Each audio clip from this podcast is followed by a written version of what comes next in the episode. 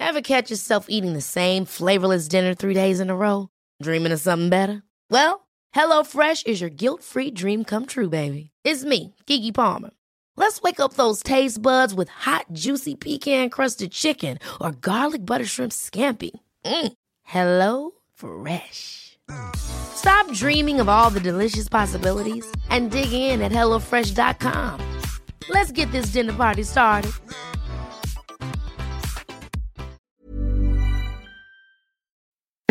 Escuchas, escuchas un podcast de Dixo.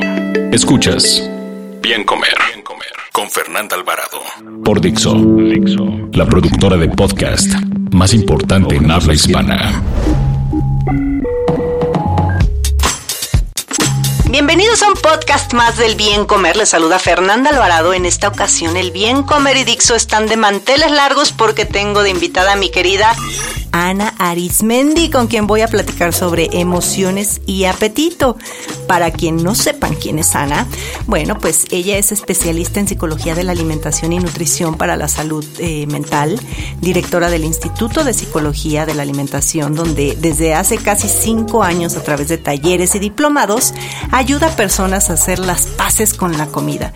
También tiene un maravilloso podcast que les súper recomiendo, se llama ¿De qué tiene hambre la, de qué tiene hambre tu vida? Y ahí, bueno, pues comparte reflexiones, consejos y entrevistas para vivir en paz con la comida. Bienvenida, Ana. Gracias, Fer. Estoy muy contenta de compartir el micrófono ahora contigo. Un dato, un dato. Una causa menos obvia de comer emocionalmente es la falta de sueño. Sí, escuchaste bien. Dormir menos de 6 horas por día eleva los niveles de grelina, una hormona que manda señales de hambre al cerebro. Al mismo tiempo, la leptina, la hormona que señala la plenitud, disminuye. Este doble golpe podría llevarnos a comer en exceso. Además, estar cansado puede aumentar la irritabilidad y los antojos de comer con comodidad. Escuchas Bien Comer, Bien Comer. Clásicamente se ha definido a la alimentación emocional como la ingesta alimentaria no provocada por el hambre, sino en un intento de lidiar o regular emociones negativas. Por tanto, pues consideré que hablar de emociones y alimentación es un tema importantísimo, pues más de la mitad con sobrepeso reportan episodios frecuentes de alimentación emocional, Ana. Sí, así es, Fer. Creo que es muy importante entender que todos tenemos una relación psicológica con la comida y que entenderla es clave para poder estar en paz y disfrutar la comida y también tener salud emocional. Así es. Y bueno, eh, hay, hay, hay, mil, mil, como mil aristas para hablar sobre este tema, porque desde el hecho de el, el, círculo vicioso que comienza a hacerse, por ejemplo, cuando una persona con sobrepeso eh, se deprime, ¿no? Entonces te deprimes porque tienes sobrepeso y esa depresión eh, generalmente te lleva a comer de más y entonces esto se vuelve un círculo vicioso. Pero también las emociones positivas nos hacen comer de más. Bueno, en mi caso así es. Sí, sí, sí, sí, ciertísimo. Lo que dices es real, o sea, la relación comida y emociones se retroalimenta. Es decir, nuestro estado emocional impacta en qué, cuánto y cómo comemos y lo que comemos también impacta nuestra salud mental. Entonces es muy interesante entender esta diada, pues para poder usarla a nuestro favor. Si existe esa relación vamos a usarla a nuestro favor. Y para comprender cómo las emociones impactan en la manera en la que comemos, me gustaría explicarles que la relación psicológica con la comida inicia con los comienzos de nuestra vida y es algo biológico. Es decir, un bebé que es una cría que nace muy vulnerable, nace eh, obteniendo los nutrientes que necesita para su desarrollo físico a través de su madre, pero también los nutrientes que necesita para su desarrollo psicológico a través de su mamá. Y la naturaleza en su inmensa sabiduría pues creó un mecanismo para darle a esa cría nutriente afectivo y nutriente físico, digamos, a través de un solo mecanismo que es la lactancia materna. Claro. Entonces, desde ese momento nosotros aprendemos que cuando comemos, pues no solamente saciamos el hambre física y nos llenamos de energía y de nutrientes, sino también estamos obteniendo los nutrientes afectivos básicos que todos necesitamos. Y digo básicos porque los necesitamos para sobrevivir, que son el amor, la seguridad, el placer y la pertenencia. Y después, además de que eso es algo ya como biológico y evolutivo, a lo largo de nuestra vida se va reafirmando esta idea de que a través de la comida podemos regular nuestras emociones. O sea, todavía hoy Va un niño al pediatra, le pone una inyección y ¿qué le dan después? Una paleta. Una paleta. Yo jamás he visto un pediatra que dio una baby carrot, ¿no? jamás. Bueno, cuando son pequeñitos les ponen estrellas, nada sí, Sí, sí, sí. Y ya está cambiando también, pero crecemos mucho con eso, entonces desde y, a base de repetición. Entonces, como tú decías, aprendemos que la comida nos ayuda tanto a disminuir las emociones desagradables, por ejemplo, el dolor tanto físico como emocional, pero también aumentar las agradables. Por eso también, cuando estamos contentos y queremos alargar o intensificar esa alegría, pues también buscamos comida. Entonces, lo que es importante es entender que en la vida adulta tenemos que ampliar nuestra gama de recursos para regular nuestras emociones. Yo siempre he dicho que la comida sí es un recurso válido para manejar nuestras emociones. Sí es. Claro que es una fuente válida de placer. Comer debe de ser algo rico y debe de ser algo placentero. Comer es un, el bien comer es un placer, yo digo. Totalmente. Y además también es válido la comida, es una manera de conectar con los demás, de conectar con nuestra cultura. El problema es que cuando la comida se vuelve nuestra única fuente de placer, nuestra única fuente de conexión, nuestra única fuente de amor, vamos a abusar o nuestro refugio, ¿no? Claro, También, en muchos casos el refugio. Ahorita que decías, por ejemplo, de los pequeñitos, eh, yo alguna vez, eh, no recuerdo en qué red social, comenté que el hecho de cuando un pequeño, que, que nosotros comenzamos como a desviar un poquito esta cuestión de eh, emocional con, con la alimentación, cuando empieza a llorar un pequeñito y qué hace la mamá, no sabe si tiene hambre, pero le mete la mamila. Entonces ahí comenzamos a compensar el dolor que pueda tener el niño, ya sea físico, lo que tenga el pequeñito por lo que llore, con la leche, ¿no? Y entonces, sin querer, empezamos a hacerlo. Fui muy criticada y me decían que no es cierto, que porque los niños si lloran es porque tienen hambre. Digo, yo que soy mamá, te puedo decir que no. O sea, mi hija a veces lloraba porque tenía un cólico o lloraba porque quería que la abrazara. Exacto. ¿No? Entonces, a veces esta, esta, pues por llamarle, no sé si sea correcta la palabra desviación o eh, el llevar por el camino no correcto, eh, lo comenzamos a hacer a veces desde que somos mamás, ¿no? Con los chiquitos. Claro, y entonces imagínate los años de condicionamiento que llevamos. Y por eso ya en la vida adulta es tan automático y tan inconsciente el que cuando sentimos algún tipo de dolor busquemos a la comida, porque además la comida sí nos modifica bioquímicamente, de manera pasajera pero sí nos, nos da esa sensación de, ah, de me tranquilizo, de estoy más tranquilo, de no me siento solo. Entonces yo siempre digo, la comida alivia pero no satisface. O sea, te da un alivio temporal, pero al rato, pues tu novio, eh, o sea, te peleaste con tu novio y eso no lo resuelve la comida. Entonces, o la ansiedad no la resuelve la comida. Entonces es muy importante entender cuáles son esos disparadores emocionales que nos llevan a comer para generar nuevos recursos que realmente logren que manejemos esas emociones de una manera funcional. Y se dice fácil, pero yo creo que no es tan fácil, ¿no, Ana? Como caer así, tocar fondo y decir, yo creo que eh, yo como demás. Y aparte, digo, esto no es algo que yo crea, es algo que está estudiado y seguramente tú lo vas a, corroborar. Eh, la, una limitante para perder peso sí es la cuestión emocional. O sea, definitivamente. Entonces, eh, quizá yo te aseguro que muchas personas que ahorita nos están escuchando se van a identificar porque van a decir, claro, entonces yo soy la típica que hace la dieta al pie de la letra, que no como esto, que ya me quité tal y tal y tal y no pierdo un gramo. Entonces, quizá que habría que analizar más a fondo, ¿no? Pero ¿cómo, cómo se podría dar cuenta la gente? Porque si no, ahorita todo el mundo va a decir que tiene eso. Y en realidad es que no siguieron la dieta, ¿no? Pero eh, como que hay como señales, como un check, check, check, como una lista que digas, a ver, si tengo esto, esto y esto, quizá tengo que ir a ver a un profesional. Sí, sí hay ciertos indicadores para saber que tenemos una como relación emocional con la comida que puede ser ya un poco disfuncional. Entonces, una es pensar qué tanto, o sea, a mí un ejercicio que me gusta dejar mucho es hacer como una autoobservación. Entonces, observar cuándo tengo este impulso, estas ganas de querer comer, coma o no pero decir, ay, ahorita como que se me está súper antojando un café o ahorita quiero un panecito y todo eso. Y empezar a ver qué tanto es realmente por hambre física, decir, oye, sí, ya hace mucho que desayuné y ya tengo hambre, pero qué tanto es realmente porque me siento solo o aburrido o triste. Entonces empezar a autoobservarnos y ver qué tantas esas ganas de comer vienen por lo emocional o por lo físico.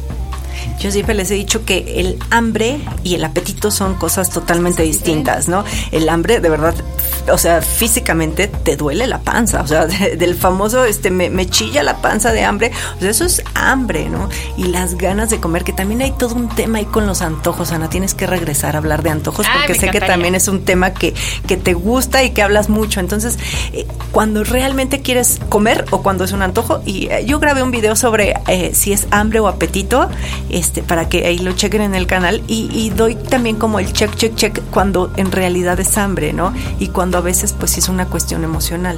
¿Y quién atiende todos estos... Eh, pues todas estas fallas. Con esto hay que ir con un psicólogo, ¿no? que es el especialista pues en esta parte de la salud mental, de ayudarnos a entender nuestras emociones. Es que hay veces que ni siquiera sabemos identificar ni cómo nos sentimos, ni ponerle un nombre a eso que sentimos. Entonces hay que acudir con un psicólogo y bueno, qué mejor que sea un psicólogo especialista en alimentación. Lo que tú decías es muy real. Llega un punto en el que ya no es necesaria más información sobre nutrición. O sea, la gente sabe a nivel intelectual qué tiene que hacer, pero hay como una fuerza interna que dicen es que Me gana y me como el pastel. Eso quiere decir que hay ahí hay algún tema emocional que tiene solución, pero hay que hay que resolverlo pues con el especialista que es un psicólogo. No, sí, y de hecho, de verdad, de verdad a mí me yo lo veo y lo vivo con muchas personas que, que no es no es de que la nutrióloga no sirve, de que la dieta no funciona, es de que es una cuestión emocional, pero también el aceptarlo y el tocar fondo no es tan fácil. Aquí nosotras lo estamos platicando y seguramente como con otra amiga que, que estudia trastornos en la conducta alimentaria y me decía, si tú supieras, eh, y, me empieza a dar una lista y le dije, oye, yo tengo un trastorno en la conducta alimentaria. o sea, en verdad yo creo que todos tenemos un grado, este, no, no, no veo que alguien sea perfecto en la cuestión eh, que tenga muy claro la relación emocional con la alimentación. O sea, es difícil. Y aparte te voy a decir por qué. Porque nosotros, una característica que nos distingue como seres humanos es nuestra capacidad de interpretar el mundo. Y por lo tanto, yo soy de la idea que para nosotros la comida nunca va a ser solo comida. O sea, esa idea de tú nada más de una lechuga un pastel como, como una bola de ¿no? macronutrientes. No, la verdad es que siempre significa algo. Y esos significados son muy profundos y tocan huellas que pueden ser muy dolorosas. Por eso lo que tú decías es real. A veces mucha gente no le quiere entrar al tema porque sabe que quizá ese antojo irresistible de un pastel, de lo que está hablando es que realmente tiene hambre de mamá y que hay un conflicto ahí en la infancia o un conflicto con la mamá o que quizá hay un tema de soledad o hay un tema de depresión profunda por algún duelo porque la comida significa, porque cuando yo me como un pastel, yo no estoy pensando, ay, vengan esos hidratos de carbono con grasas fulanas. Lo que yo estoy pensando es, venga esa alegría, venga esa relajación, necesito el apapacho de mi mamá. Entonces hay que explorarle. Pero lo bonito es que yo siempre he dicho que la comida es una gran puerta de autodescubrimiento. Es una gran invitación a conocernos y a sanar lo que hay que sanar. Mira, súper, súper interesante. Estaba leyendo también que, por ejemplo, el sentimiento de depresión, como ya lo habíamos platicado, te hace comer de más.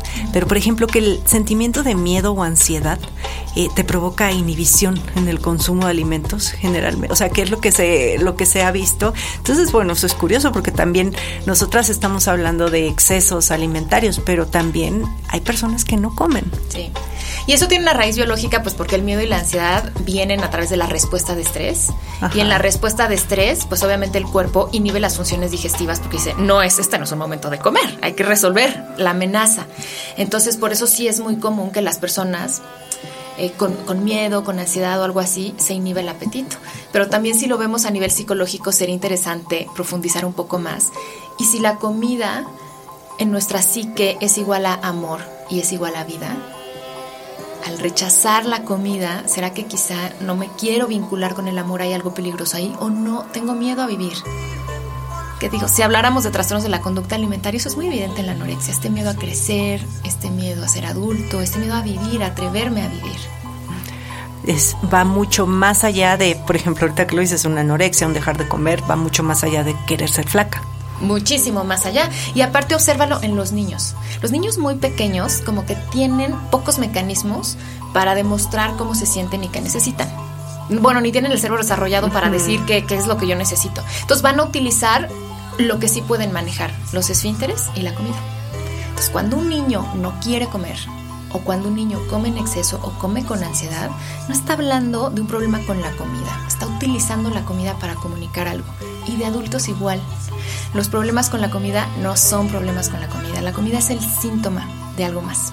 Mm, ya, yo sabes que ahora digo, perdón por el ejemplo para muchas personas quizá, pero, pero me, me recordó mucho, eh, yo soy eh, nueva con un perrito, mm. ¿no? Y también veo que la cuestión de la alimentación con el animal también es mucho una cuestión emocional. Hace poquito lo tuve que dejar todo un día en una perrera y el animal dejó de comer un día completo. Pues entonces, no nada más, o sea, es una cuestión sí humana, pero también pasa en los animales y pasa en cualquier ser vivo, ¿no? Sí, y aparte porque hay que acordar, o sea, ¿cuáles son las estructuras de nuestro cerebro que regulan la ingesta? Pues no, es la corteza prefrontal. O sea, está el hipotálamo y está la amígdala. Entonces son partes, sí, muy animales. ¿No? La regulación de las emociones y la regulación de la ingesta, o sea, se comunican mucho en el cerebro. Entonces, es real. Ya ven. y no es que siempre quiera sacar a, mi Spike a, la, plática, pero es que sí, son cosas que, que, voy descubriendo, ¿no? Entonces, yo creo que lo importante es dejar de pelearnos con nuestra forma de comer. Hay mucha gente que sufre porque dice, es que porque no tengo fuerza de voluntad, porque soy tan antojadiza, porque no puedo parar de comer. Y en vez de pelearnos con eso, ¿qué tal si viéramos nuestra relación con la comida como una invitación? A vernos a nosotros mismos y a crecer. En vez de estarnos peleando, preguntarnos, a ver, ¿para qué? O sea, ¿para qué está este antojo aquí? ¿Para qué estuvo este picoteo todo el día? Si a mí una pregunta poderosa que me gusta mucho compartir, si mi forma de comer tuviera un mensaje para mí, ¿cuál sería? Wow, eso está buenísimo. Y tal cual, ¿de qué tiene hambre tu vida? ¿Y de qué tiene hambre nuestra vida? A veces sí tenemos hambre nuestro cuerpo físico tiene hambre, pero a veces lo que necesitamos es descansar, a veces necesitamos un abrazo. Escuchas, bien comer, bien comer. Ana, qué interesante tema. De verdad, por favor, vuelve a hablar de antojos y vuelve y vuelve y vuelve. Y también escuchen su podcast, porque si quieren escuchar más a fondo sobre todos estos temas, bueno, ¿cuántos tienes ya? 162 al día 162 podcasts. o sea que se pueden echar ahí días y días escuchando eh, excelentes recomendaciones y pues no nada más recomendaciones, sino como ver a fondo mucho estos temas. Eh, no siempre, como ya lo platicamos, es una cuestión de dieta, porque dieta yo creo que ya todos tenemos hasta el copete las recomendaciones de lo que debemos y no debemos de hacer. Es una cuestión emocional y es por eso que me dio mucho gusto que fueras mi invitada en esta ocasión, porque pues creo que es muy interesante hablar sobre estos temas, Ana. ¿Dónde te encuentran? Además del podcast que está en todas este, las plataformas, ¿no? Spotify, iTunes. Sí, está en YouTube, está en iVoox. Y la mejor manera de, conectarme es a través de mi página web, que es de que tiene ahí encuentran mi blog, ahí encuentran también el podcast y mis redes sociales, que en todas mis redes sociales estoy como Ana. Perfecto, bueno, pues a mí me pueden escribir en fernanda.biencomer.com.mx y nos escuchamos la próxima semana. Bye bye. Dixo presentó Bien Comer expresadas en este programa no pretenden sustituir en ningún caso la asesoría especializada de un profesional. Tanto las conductoras como Dixo quedan exentos de responsabilidad por la manera en que se utiliza la información aquí proporcionada. Todas las opiniones son a título personal.